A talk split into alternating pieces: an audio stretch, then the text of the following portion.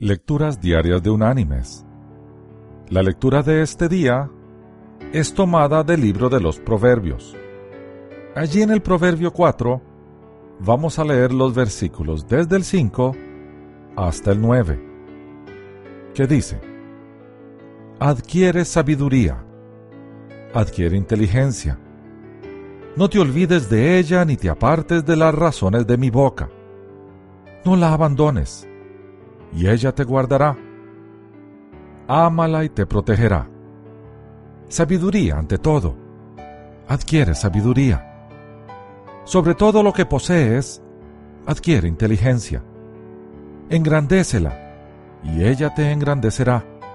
Te honrará si tú la abrazas. Un adorno de gracia pondrá en tu cabeza. Una corona de belleza te entregará.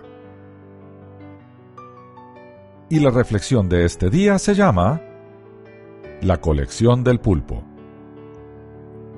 Los pulpos suelen permanecer en sus cuevas durante casi todo el día, con un ojo atento al exterior y a todos los movimientos que puedan registrarse en su territorio.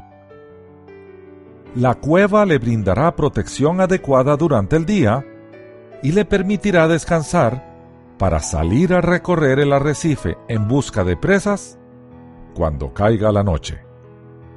Coincidentemente, la morena, su más temido enemigo, sale de cacería a la misma hora.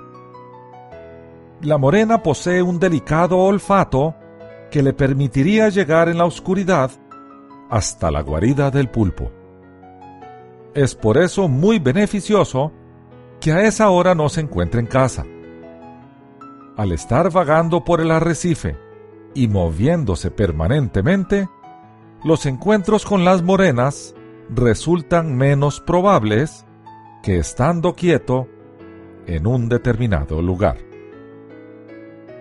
El pulpo tiene la extraña costumbre de recoger cosas del fondo marino y depositarlas en la entrada de su cueva trozos de colorido coral, conchas de caracoles y sobre todo cualquier cosa que brille.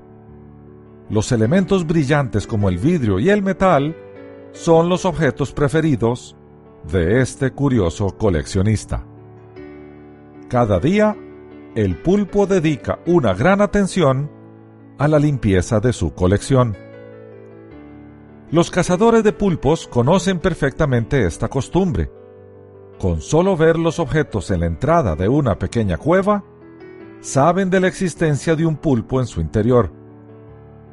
Si los objetos en cuestión están parcialmente cubiertos por la arena, sabrán que el pulpo abandonó la cueva. Pero si están limpios y ordenados, el pulpo está allí.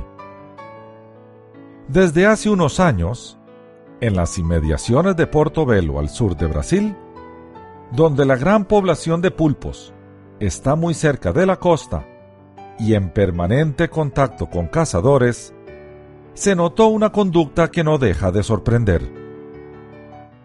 Frecuentemente se encontraron objetos limpios en una cueva donde no hay pulpos.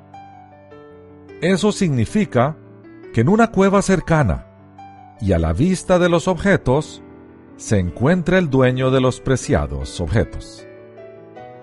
Aparentemente, los pulpos de la zona aprendieron a poner su colección en una casa vacía, pero no muy alejada de la propia, para poder vigilarlos y mantenerlos limpios y ordenados. Sin duda alguna, los pulpos son animales sumamente inteligentes y dotados de un gran poder deductivo al punto tal de poder anticipar conductas humanas que, a veces a nosotros mismos nos cuestan comprender.